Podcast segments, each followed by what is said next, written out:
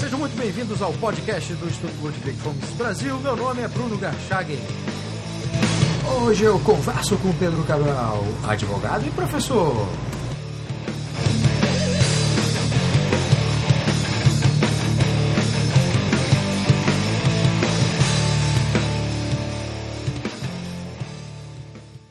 Seja muito bem-vindo, Pedro. Obrigado pelo convite, Bruno. É uma honra participar desse podcast.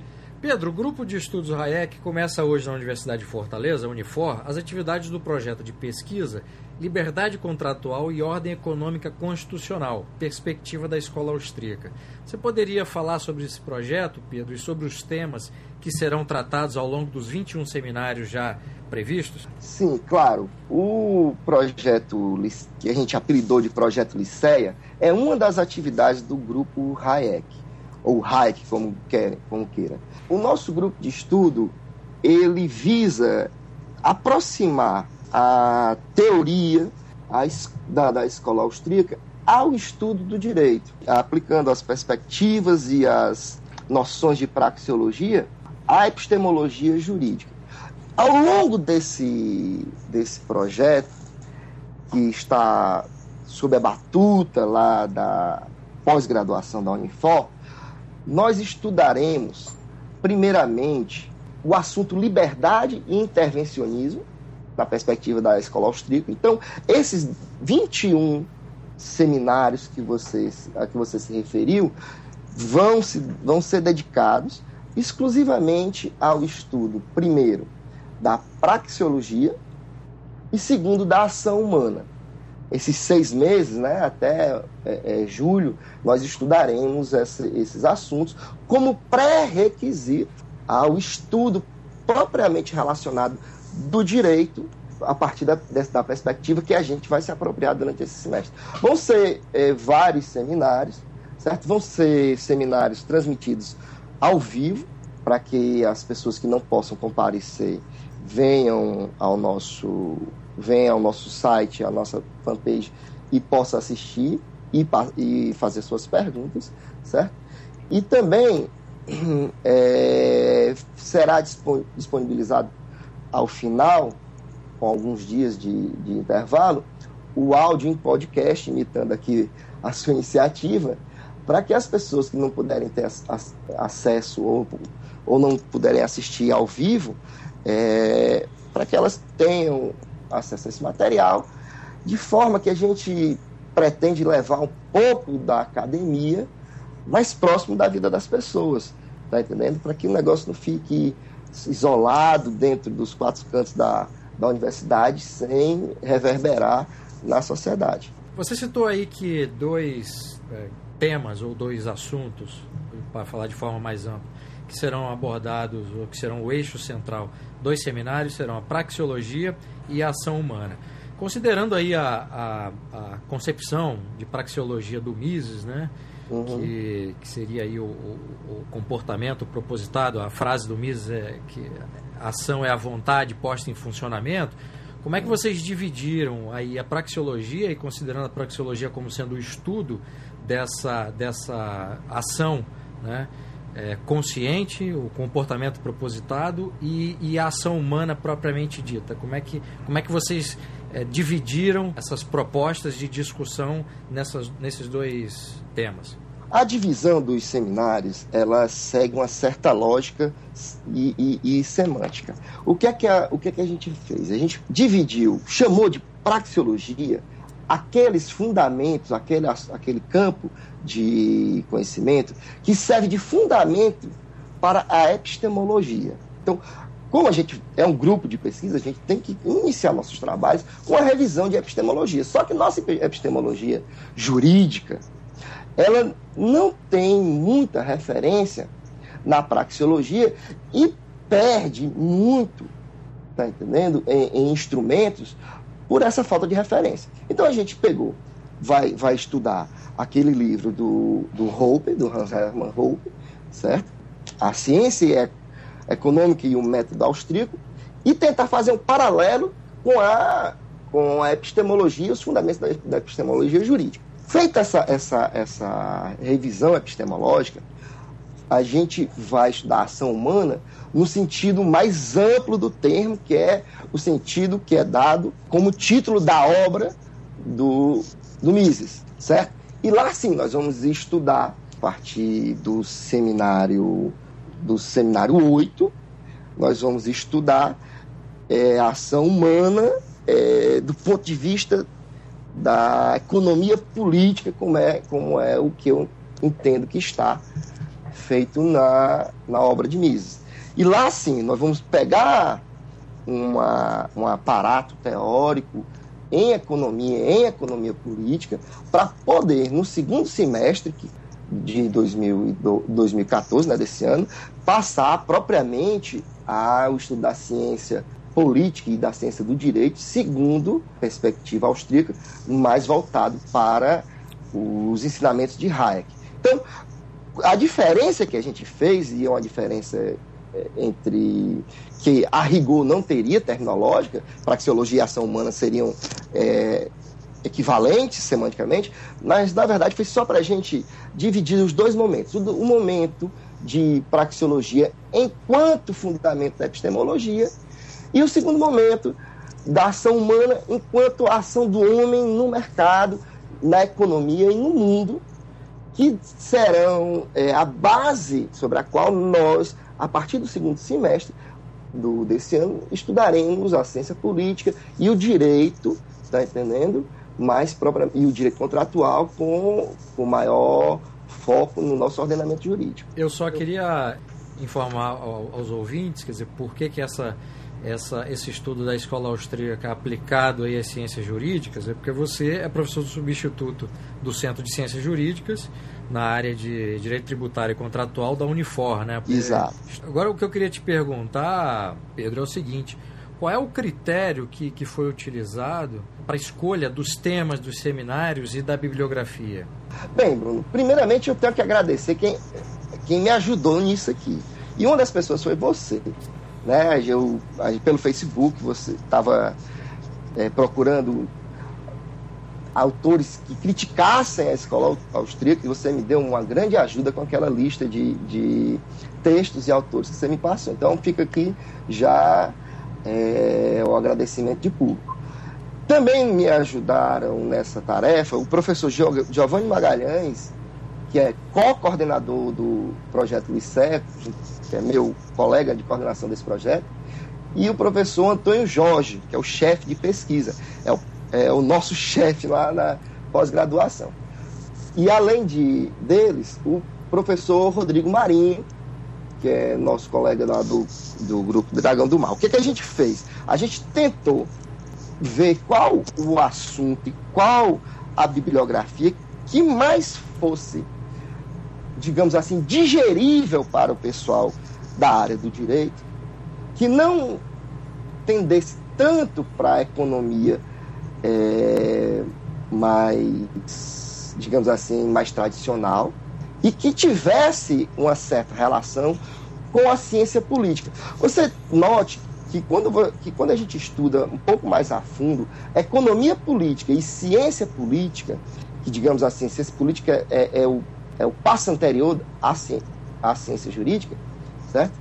Grosseiramente falando, obviamente. Sim, você, sim. você, você é, vê uma, uma, uma interseção muito grande, porque é nesse campo do conhecimento que são geradas as ideias e os, e os princípios que serão, mais tarde, é, apropriados pelos cientistas do direito e, quem sabe, até posto na legislação pelo legislador. Então, a gente tentou fazer uma introdução, algo que fosse, que não fugisse muito ao que o operador do direito está acostumado, né? Porque são estudantes do, de, de graduação, são profissionais da área, principalmente do direito.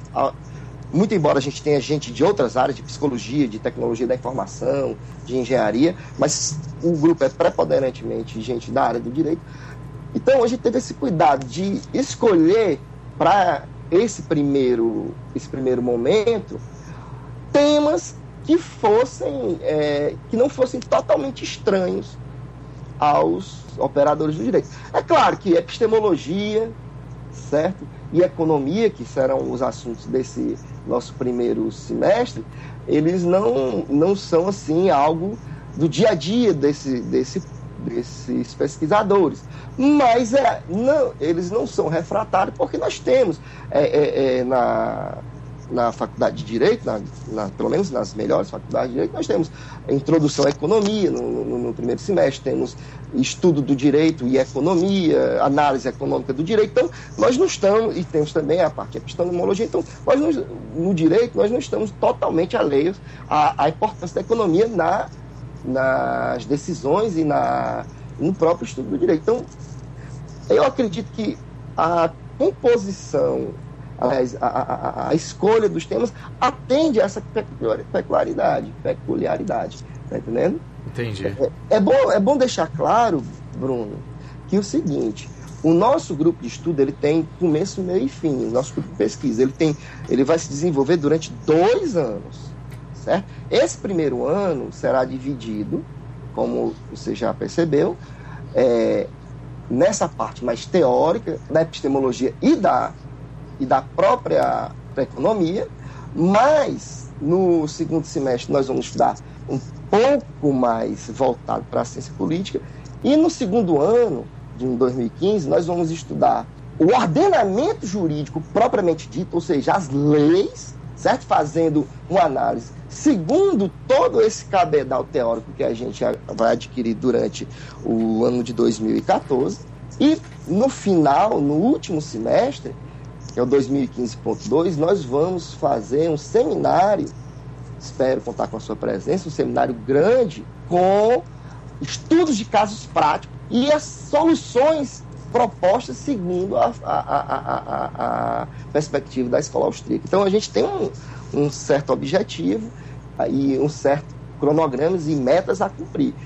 Em linhas gerais são essas: produzir primeiro um conhecimento teórico, da escola austríaca, para, no segundo momento, aplicar ao conhecimento do nosso ordenamento jurídico e, por fim, trazer mais ainda para perto da vida das pessoas com estudos de casos práticos.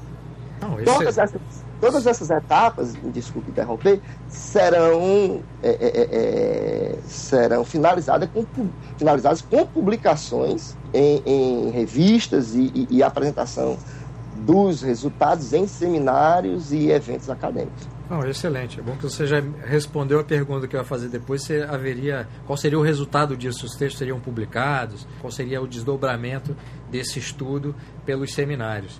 Agora, o comentário que eu queria fazer: essa iniciativa de vocês é, é extremamente relevante, porque é, eu concordo aí com uma crítica que o Thomas Sowell fez no livro Conflito de Visões, e aí ele falava da realidade dos Estados Unidos que é uma realidade que eu acho que me parece que, é, que, que acontece no Brasil também, é que há um desconhecimento quase que completo dos operadores jurídicos, dos, dos estudiosos da, da, da, ciência jurídica com relação à economia e também dos economistas com relação ao direito. E no caso do, do, do direito especificamente, que, que, é, a, que é a abordagem aqui do podcast, isso faz com que várias leis ou vários estudos de leis, as, nomeadamente aquelas comissões que você tem no Congresso Nacional, desconsiderem as consequências econômicas de determinadas pro, proposições jurídicas ou legais, né? Então, quando você consegue combinar um estudo e os alunos de uma faculdade de direito têm acesso a isso e os acadêmicos interessados nesse professores incluídos, né? nesse, né? nesse cruzamento de, de, de, de disciplinas, isso é extremamente relevante para avançar no estudo do direito. É, Bruno, eu, eu vou lhe fazer aqui uma, uma meia-culpa e também uma desculpa. O que que acontece? O, o, o, o, vou começar pela, pela desculpa. O próprio Hayek fala que os operadores do direito, eles partem das conclusões dos economistas, certo? Eles partem das conclusões, eles meio que bebem da fonte do mainstream da academia é, econômica, né? Da, da, economia, e dali para diante, tendo, é, aceitando essas conclusões de uma forma, agora que eu vou fazer a minha, a, a minha culpa, de uma forma um pouco acrítica. um pouco irreflexida, ou, desculpe, é, é, um pouco sem reflexão.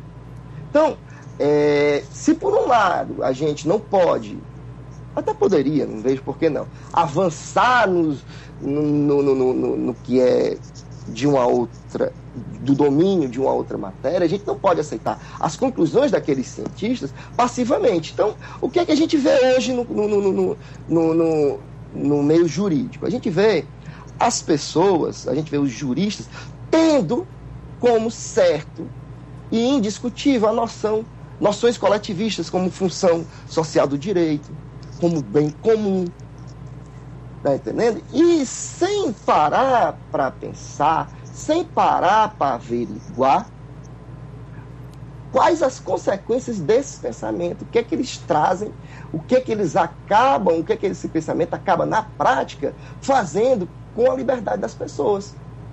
Ora, você não pode ter um coletivo forte sem indivíduo forte. Então, mas infelizmente, acredite-se acredite no direito, que você tem um coletivo forte quanto menos for, quanto menor for a, a, a, a autonomia do, do, do, dos indivíduos, o que é um contrassenso completo. Muito isso se deve ao isolamento desses, desses, dois, desses dois grupos de estudiosos, os estudiosos da economia e os estudiosos do direito. No direito, eu costumo dizer, viu, Bruno, que é o seguinte, é, é, no direito tem mais valor o que se deseja do que é, do que é, do que é verdadeiro. Entendi. do que é lógico. O, a gente deseja que todo mundo seja feliz, lógico. Inclusive tem tem tem tem tem tem, tem, tem é, é, gente estudando o, o, direito fundamental à felicidade. Quando a felicidade é um estado é, é, é, da, do espírito que você ou alcança ou não, e isso independe de você ter direito ou não. Ninguém é responsável pela sua felicidade a não ser você próprio. Então, mistura-se esse tipo de, de desejo, de, de, de objetivo, com que realmente é possível, com que realmente você pode é, e às vezes até deve manipular. Nós, tem, nós estamos nessa, nessa, nessa situação tal do, no direito e muito se deve ao relativismo exacerbado que penetrou na academia jurídica. Isso a gente tem que ter muito cuidado, os professores, os estudiosos, os profissionais, juízes, têm muita responsabilidade né, nisso, tá entendendo? Mas, sobretudo, os professores, porque são eles que formam os juízes de amanhã, né? Exatamente. Juízes, não só juízes, os advogados, os, os empresários, etc. Não, esse exemplo que você citou é, é interessante porque tem questões como essa da felicidade que, a partir do momento que é tratada como um direito, ela deixa de ser uma algo a ser perseguido individualmente se a pessoa quiser. Né? Se quiser. E quando você transforma isso num direito, você tem um poder político por trás que terá que garantir esse direito uma vez que esse direito entra na lei formal, né? Quer dizer, esse direito é positivado. E isso cria uma confusão dos diabos. A nossa Constituição é cheia desse tipo de, de problema teórico e problema prático, como o próprio direito à saúde, né? Pois dizer, é. na prática, o, o, não está escrito na Constituição que, o, que esse direito à saúde, claro que a gente entende como sendo um direito ao sistema público de saúde tal qual nos é apresentado, mas o que está lá escrito é o direito à saúde. Então, teoricamente, eu poderia processar o Estado se eu tivesse uma doença terminal, por exemplo, né? Porque tá, Olha... o que está me garantindo lá, o que está me garantido lá é o direito à saúde, não o tratamento ao SUS ou qualquer outro tipo. Como se também um tratamento à saúde, é, um sistema público de saúde fosse um direito, né? Que é um outro problema a ser discutido. É, Bruno, o negócio é muito complicado. É o seguinte, eu costumo falar para os meus colegas que a Constituição a gente tem que interpretar como quem interpreta a Bíblia, porque ela tem um discurso um discurso, como agora eu vou beber na fonte do professor Olavo, mito poético. Praticamente mito poético. Ela é muito pouco técnica. Então você não pode estar interpretando a nossa Constituição ao pé da letra.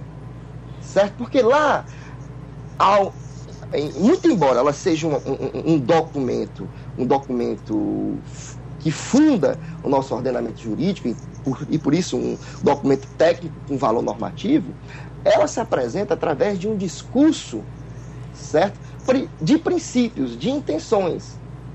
De intenções. E aí, e aí é que, que, eu, que eu volto para aquela, aquela.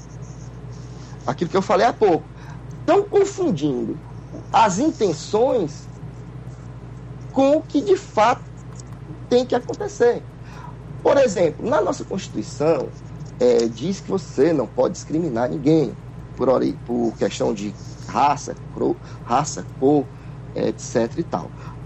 Mas a toda hora, nosso coração discrimina as pessoas, categoriza as pessoas. Até mesmo em, em, inconscientemente, inconscientemente, você simpatiza ou não com determinada pessoa. Seja pela origem, seja pela cor, ou seja por um motivo que você nem sabe. Mas nós temos intuições e, e selecionamos de acordo, em grande parte, nossas amizades por conta dessas intuições. Você veja que ontem mesmo eu vi uma notícia que o TSE, é, não, o, S, o TSE, Tribunal Superior do Trabalho, condenou uma empresa condenou uma empresa por pedir a uma candidata que apresentasse os antecedentes criminais. Ora, a empresa que é de telemarketing, que tem acesso a dados como cartão de crédito, CPF das pessoas, quando vai contratar alguém, tem que se preocupar se essa pessoa é uma pessoa de reputação ilibada, se ela não tem histórico de, de, de, de, de crimes, principalmente crimes nessa área é, de fraude ou, ou, ou, ou, contra o patrimônio, isso é, é normal, porque é uma, é uma espécie de autodefesa da empresa, né, para que ela mantenha sua idoneidade, selecionando o pessoal que ela acha que é mais preparado para isso, e defesa dos clientes que vão usar o serviço dela. Mas, no entanto, com base numa lei que diz que você não pode é, agir discriminatória, discriminatoriamente ao contratar uma pessoa para trabalhar na sua empresa, o TSE diz que esse ato era um ato discriminatório, discriminatório e que ia contra o objetivo de reinserção do ex-presidiário, do, do, daquela pessoa que cometeu crime, é, no mercado de trabalho.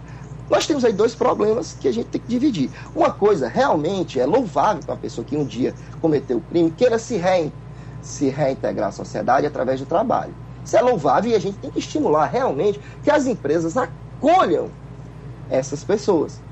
Deem uma segunda chance, certo? É, que afinal de contas, quem não erra? Não é isso? Todo mundo erra. Às vezes um erro maior que os erros menores, mas é louvável, é desejável que as empresas absorvam esse tipo de mão de obra, dependendo da política é, da própria empresa, certo? Outra coisa é você subordinar a liberdade da empresa de contratar quem ela quer a esse desejo. Você não pode forçar ninguém a cooperar. Isso não é, isso não é cooperação. Tá então, por conta desse tipo de, de, de linguagem da, da nossa Constituição, na prática, a gente vê cada vez mais é, as pessoas levando aquele texto a uma interpretação literal e exagerada, tá entendendo? É, que está simplesmente anulando a, a, autonomia privada. E diga-se de passagem, como lembra muito bem o nosso chefe de pesquisa, professor Antônio Jorge, que as regras de direito privado, as regras que estabelecem a, a, a, liberdade do indivíduo, elas têm o mesmo patamar constitucional das demais, das demais regras constitucionais. E que a intervenção estatal na vida das pessoas é a exceção. É a exceção. Quando no Brasil nós temos essa intervenção, principalmente via legislação, legislação federal e legislação infralegal, é de, de uma forma que está beirando o absurdo. Hoje você não sabe mais. É, é, é, hoje você tem que ver o que, é que pode fazer e não o que não pode fazer. Inverteram a, a lógica da regulação da, da autonomia, de forma que você só faz hoje praticamente o que o Estado permite, quando deve, deveria ser o contrário. O Estado é que é subordinado à vontade da, dos indivíduos, e não o indivíduo subordinado à vontade do Estado. Exato. Não sei se foi claro. Não, sim. E a Constituição Federal que você citou, a questão da, da, da poética e, e dos princípios, né? a Constituição Federal é ruim tanto do ponto de vista poético quanto dos princípios quanto do ponto de vista jurídico, né? É, tem isso aí ainda. E também a, a Constituição, pegando essa parte da poesia, é um exercício de ficção de péssima qualidade que, além de tudo, cria um indivíduo e uma sociedade que não existem, né? Pois Você é. citou alguns exemplos aí importantes. O, o, meu colega e amigo Rodrigo Marinho é que chama, né? Diz que a, a Constituição é a carta de Papai Noel. É a carta de Papai Noel. E eu assino embaixo, porque realmente, se você for estudar como se deu a construção daquele texto, você vai, vai ficar boquiaberto. Porque é, é, é, foi de um amadorismo e de uma. O que menos se preocupar, o que menos preocupou o constituinte foi a técnica legislativa. Eles estavam lá para apaziguar, é, digamos assim, velhas rixas ideológicas e velhas rixas, digamos, para fazer uma, uma concatenação dos interesses dos fatores reais de poder, no sentido em que La Salle fala. É compreensível pelo momento histórico, certo? De transição. É bem compreensível. É, mas a gente tem que ter consciência do que aconteceu e, e saber é, é, é fazer desse limão, tentar fazer desse limão, com esse limão uma limonada, para não, não cair nos exageros e nem na, na, na, na tecnia e, e, e, saber usar, o, o, interpretar esse texto com a, com, com a parcimônia que a vida e o patrimônio das pessoas merecem, com a reflexão e com a dando a devida importância à dimensão prática da vida em sociedade, porque você não pode tolher é, é, é, a liberdade das pessoas em função de meras expectativas. Em função de meras expectativas. Grandes autores desculpe, grandes autores constitucionalistas é, categorizam a nossa Constituição como uma, uma Constituição programática, certo? Então, primeiro, é um programa, e tem que, tem, tem que entender que é um programa, não é uma coisa para ser aplicada a ferro e fogo hoje, certo? É um programa. E segundo, esse programa tem falhas. Esse programa tem falhas, como você mesmo ressaltou. Não, não é só o texto, mas como o conteúdo do texto, não é só a dimensão é, é, é semântica, mas também a dimensão pragmática. Ele tem, se você for aplicar, mesmo de forma programática, determinadas, determinados objetivos que tem lá, você vai é, é, é, prejudicar as pessoas. Vai prejudicar as pessoas. E a gente está vendo isso no, no, no, no, direito contratual diariamente. Pedro, esse, esse seminário, ele é um projeto acadêmico, né? ele foi construído dentro, dentro da Unifor e tudo. Como é que esse projeto foi proposto para a direção da faculdade? Como é que foi essa acolhida? Rapaz, foi uma coisa muito interessante. Como eu disse, os alunos estavam interessados em produzir, certo? Meus alunos me procuraram e surgiu a ideia de produção.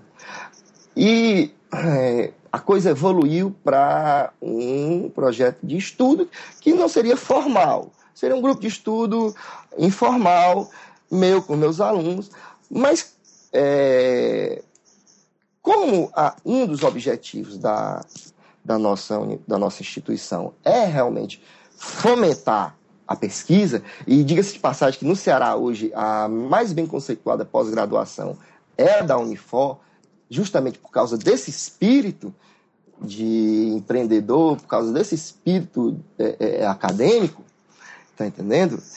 Eu, conversando com alguns professores, surgiu a possibilidade da gente formalizar o grupo de estudo. E nesse processo, o diretor do Centro de Ciência Jurídica, o professor Sidney Guerra, foi fundamental. Porque ele me deu o, o, o caminho das pedras dentro da universidade e eu cheguei até o professor é, Antônio Jorge, que é titular lá da pós-graduação. Ele, junto com a professora Gina Pompeu, que é a coordenadora, se entusiasmaram com, com a empolgação dos alunos e abriram as portas da, da pós-graduação quando viram o tema, quando viram a temática. É, são liberais, são, são, são, são, são dois professores liberais, inclusive professora Gina também faz parte do, do grupo de estudo Dragão, Dragão do Mar, tá entendendo? E nos deram todo apoio, todo apoio institucional e abriram uma linha de pesquisa é, é, específica para albergar esse nosso grupo de estudo e essa pesquisa. Então, assim, foi muito boa a, a, a recepção do, da ideia por parte da direção da, da, da universidade. Eu tenho que deixar aqui de público meu agradecimento, porque é, realmente tudo que eu propus, tudo que eu, que eu. Não foi uma proposta minha pessoal, foi uma proposta desse nosso grupo. Tudo que a gente propôs foi acatado, tá entendendo? E está tendo apoio é, é, é, é, não só acadêmico, como material, disponibilidade de sala, disponibilidade de material para apresentação do, do, dos slides, seminário, áudio, essas coisas todas, todas que a gente precisa e que a Unifor tem dado, vai dar o apoio, assim, não, não será por falta de estrutura que o, que o grupo vai, vai deixar de produzir. Entendeu? Qual é que tem sido a reação dos alunos com, com, com, com, as suas próprias aulas? Né? Você tem inserido aí autores austríacos nas cadeiras que você ministra e com, como é que tem sido a reação dos alunos até com o anúncio de que vai começar e começa hoje, dia 7, o, o, o seminário? Bem, é o seguinte, primeiro a gente tem que ter um cuidado como, como professor de não de tentar. Eu não estou falando como Pedro Cabral, cidadão, estou falando como professor, como algo, alguém ligado à pedagogia.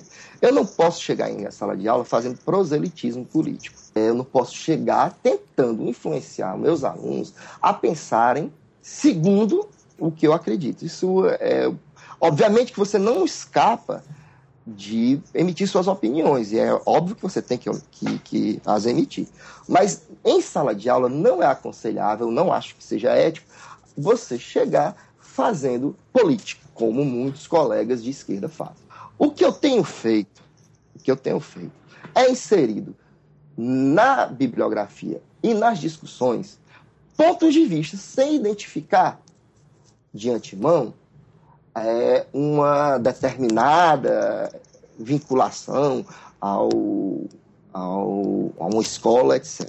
No final, quando a gente começa a amadurecer, obviamente os alunos começam a querer estudar mais sobre aqueles, aqueles pontos de vista que ele não teve acesso ainda.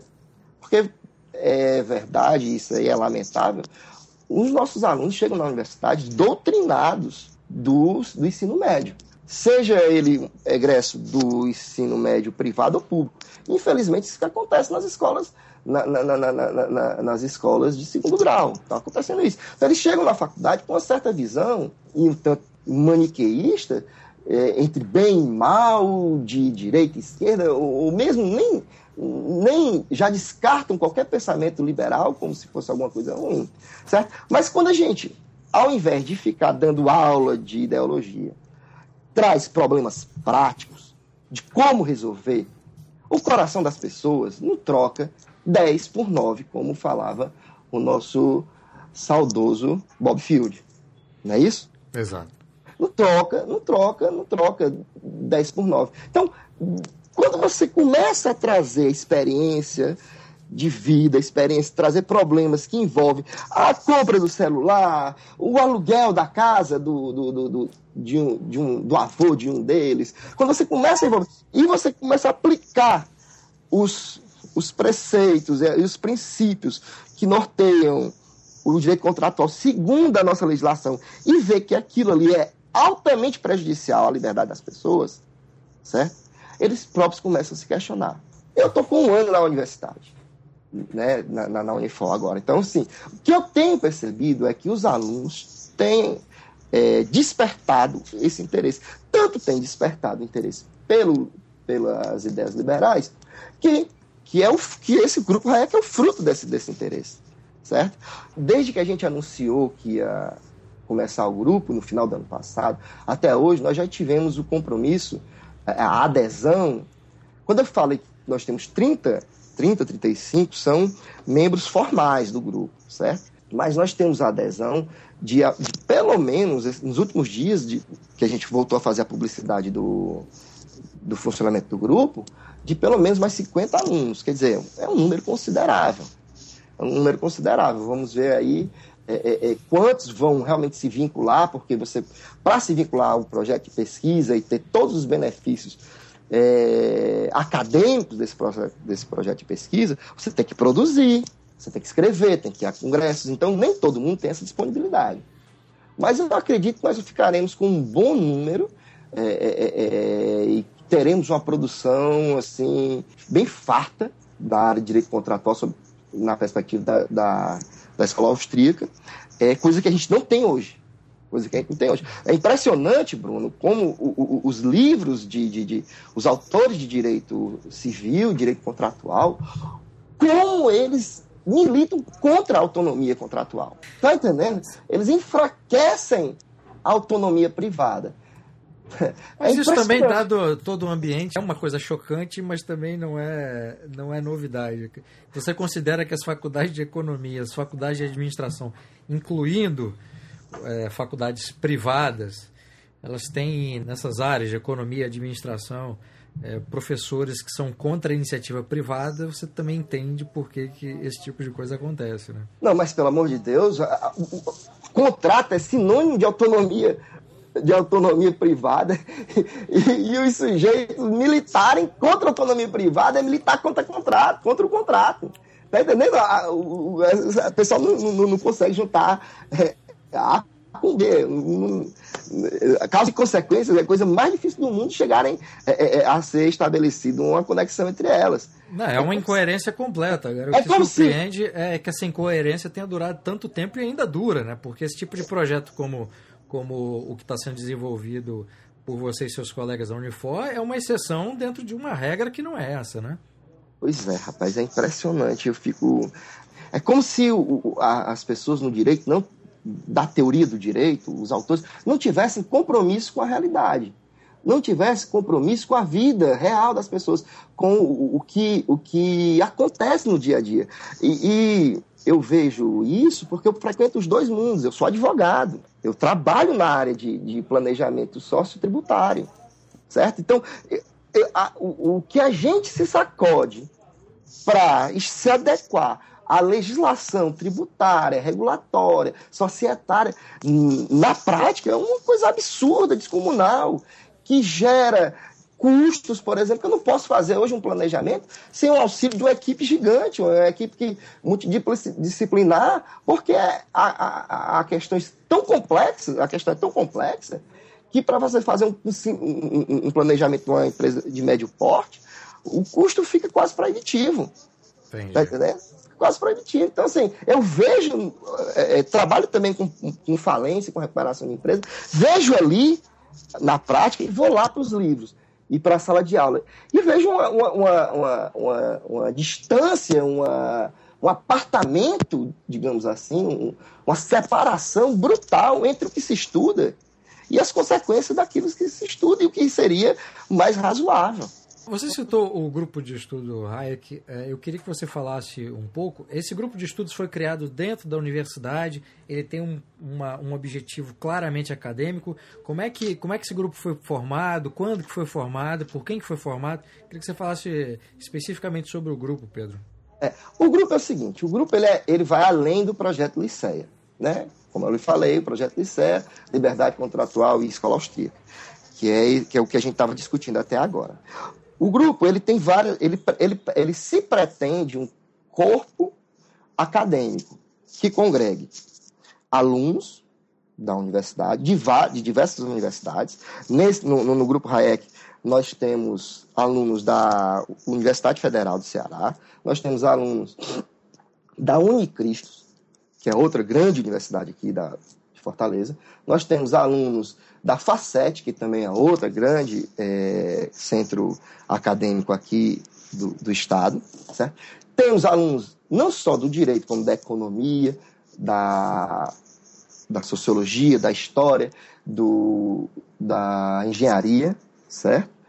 Temos é, professores de outras universidades, professores convidados, como o professor é, Haroldo Guimarães, da Unicristo, e o professor Rodrigo Marinho também, da Unicristo. Temos acadêmicos lá do mestrado de Direito da, Unif, da, da, da, da, Federal, onde eu estou colando o grau de, de mestre esse semestre. Tá então, é assim, um grupo bem eclético. O nosso objetivo é o seguinte, é estudar direito sob a perspectiva da escola austríaca e levar esse, o, o, o resultado desses estudos para a sociedade. Não é à toa que também fazem parte do nosso grupo profissionais que trabalham no mercado de direito contratual. Como o, o, o meu amigo Anchieta Guerreiro, que é do The Rose, escritório, um grande escritório de renome nacional, né? o meu amigo Marcelo Memória, que também é de um grande escritório de renome é, nacional, dentre outros que eu estou cometendo a injustiça aqui de não citar. Carlos Eden, que é um representante da OAB, certo? No, no, nosso grupo de estudo. O doutor, doutor Leonardo Baima, que é representante da, do Centro da Indústria do Ceará, filiado à FIEC, é, que também está com a gente, estudando e produzindo também. Então, o, o nosso objetivo é aproximar. Não, é, é não só estudar e, e, produzir academicamente, apresentar trabalhos em congressos, apresentar trabalhos em, em, em revistas, mas também chamar as pessoas, chamar quem está no mercado para conversar e para trocar ideia. Fazer seminários especiais com magistrados, com o Ministério Público, tá entendendo?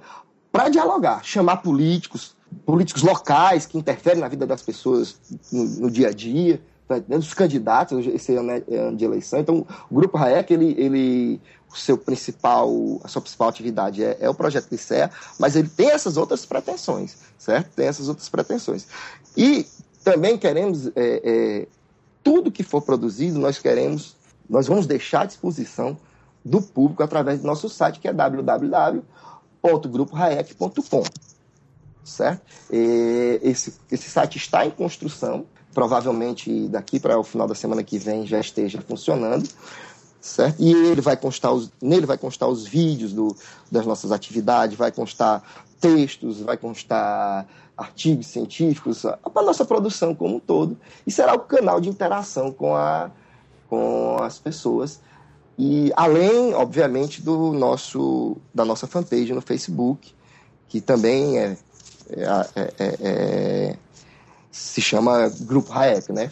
A fanpage Grupo Hayek lá, que a gente lá também bota a nossa programação. Agora, Pedro, para encerrar essa entrevista, o que que tem aí na água do Ceará para ter surgido tantos austríacos na área acadêmica num, num espaço de tempo tão curto? Eu lembro que eu tive aí em 2009, na época eu ainda estava trabalhando no Ordem Livre para a gente fazer o projeto Liberdade na Estrada, em Fortaleza. Era um, era um grupo bastante pequeno, assim, que estava uhum. atuante né, na, na área da, da o libertarianismo da escola austríaca.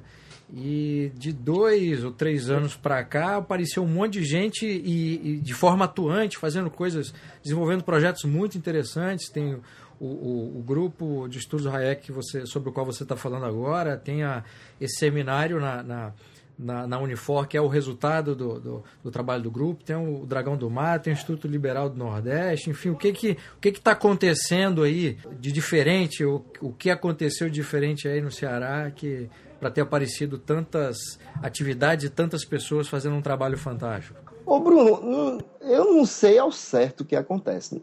O que eu sei é que a nossa tradição aqui, desde Bárbara de Alencar, certo? tem é, é, um elemento liberal. Muito embora esse, esse, essa, essa, esse lado liberal do cearense ele vem ao longo dos tempos sendo sufocado por dois fatores. O primeiro, o Ceará em geral, ele é uma terra, é uma terra que sofre com a sua localização geográfica, certo? Ela a nossa pecuária, nossa, a nossa, nosso setor primário da economia, ele não tem condição de se desenvolver, certo?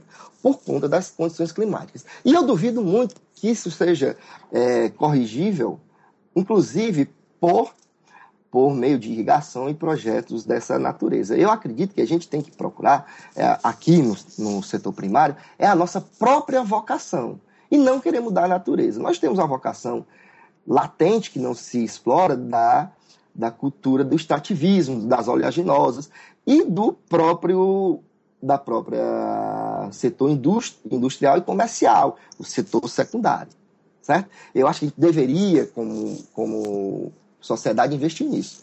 Além disso, e, só que essa escolha errada pela, pelo, pela pecuária e pela agricultura, certo? Essa escolha errada. Não, diria errada, é assim, é um, é um contexto. O Brasil escolheu isso na sua colonização, não é isso? E não foi o que. E, e deu certo em alguns cantos, e aqui não dá por causa das condições. Certo? Em função dessa, desse estado de miséria, o Estado se agigantou e onde o Estado é grande, a liberdade é pequena. Consequentemente, as ideias liberais elas se é, são sufocadas. Mas nós tivemos na nossa história grandes momentos de liberalismo, como foi aqui a, a, a movimento da padaria espiritual, que depois a gente pode até falar sobre, sobre ele no começo desse século. Mas o certo é que essa centelha do pensamento liberal, ela resiste aqui, no Ceará. Eu vejo isso, certo? Eu vejo que é um povo, se por um lado fica muito dependente do Estado é, por conta das condições econômicas, por outro, estimula a criatividade. E o, o, o, o, cearense ele tem essa veia empreendedora. Então, juntou certas condições aqui, você faz parte, o, o, Ordem Livre faz parte disso. Quando vieram aqui, deixaram essa semente, deram essa força. Juntou ali um pessoal no, no, no grupo de estudo Dragão do Mar que realmente vem crescendo, vem amadurecendo como pessoas, como profissionais e como liberais, que tem tido assim um desempenho empreendedor muito muito louvável e eu acredito que por conta da atuação sistemática desse grupo do Dragão do Mar, é, a gente tem tido essa expansão. Eu tenho que fazer justiça ao, aos meninos lá, ao Raduan, a Cibele Bastos, ao Miguel Serra e aos demais que, novamente, estou cometendo a injustiça de não citar, que eles são, para você ver, né? É, veio, foi um negócio, um movimento que começou com estudantes e que está atingindo é, as pós-graduações, está atingindo as instituições. Nós temos assento no, no Observatório, o, o Dragão do Mar, na minha pessoa, tem assento no Observatório Político, que é uma, que é um, que é uma iniciativa da FIEC, né, da Federação das Indústrias do Ceará. É, nós estamos sendo solicitados frequentemente na mídia para dar entrevista, dar opinião a respeito dos assuntos da nossa cidade, sob o ponto de vista liberal. Então, assim, juntou esse pessoal, o empreendedorismo desse pessoal, a garra desse pessoal, com a facilidade de comunicação que a internet tem nos proporcionado. E acho que bate realmente aqui no coração do cearense a, a, a centelha do, do liberalismo há muito tempo e é, eu acho que a gente está só dando vazão a uma demanda reprimida, digamos assim. Entendi. Professor Pedro Cabral, muitíssimo obrigado pela entrevista e parabéns pelo seu trabalho aí. Ô Bruno, eu, eu é que agradeço a você a oportunidade. Quero convidar, quero aproveitar aqui, convidar todos para assistir nosso. Quem não puder ir a nossa, ao nosso seminário de integração hoje, é, acompanhar pelo, pelo live stream, que nós vamos disponibilizar na nossa fanpage, certo? Acompanhar lá ao vivo, vai poder mandar perguntas, a gente vai tentar administrar e sempre que possível responder alguma pergunta dos internautas. É, e agradecer a, a, a Unifol, professor Sidney Guerra, professora Gina Pompeu, professor Antônio Jorge e professor Giovanni Magalhães. Sem esses, sem esses professores, esse projeto não teria ido à frente. E a gente tem que fazer justiça, certo? A Universidade, é, a Universidade de Fortaleza está de parabéns por, por, essa iniciativa e eu acho que nós só temos é, temos um ambiente lá bem propício às nossas ideias liberais e ao crescimento do nosso, da nossa escola. Muito obrigado.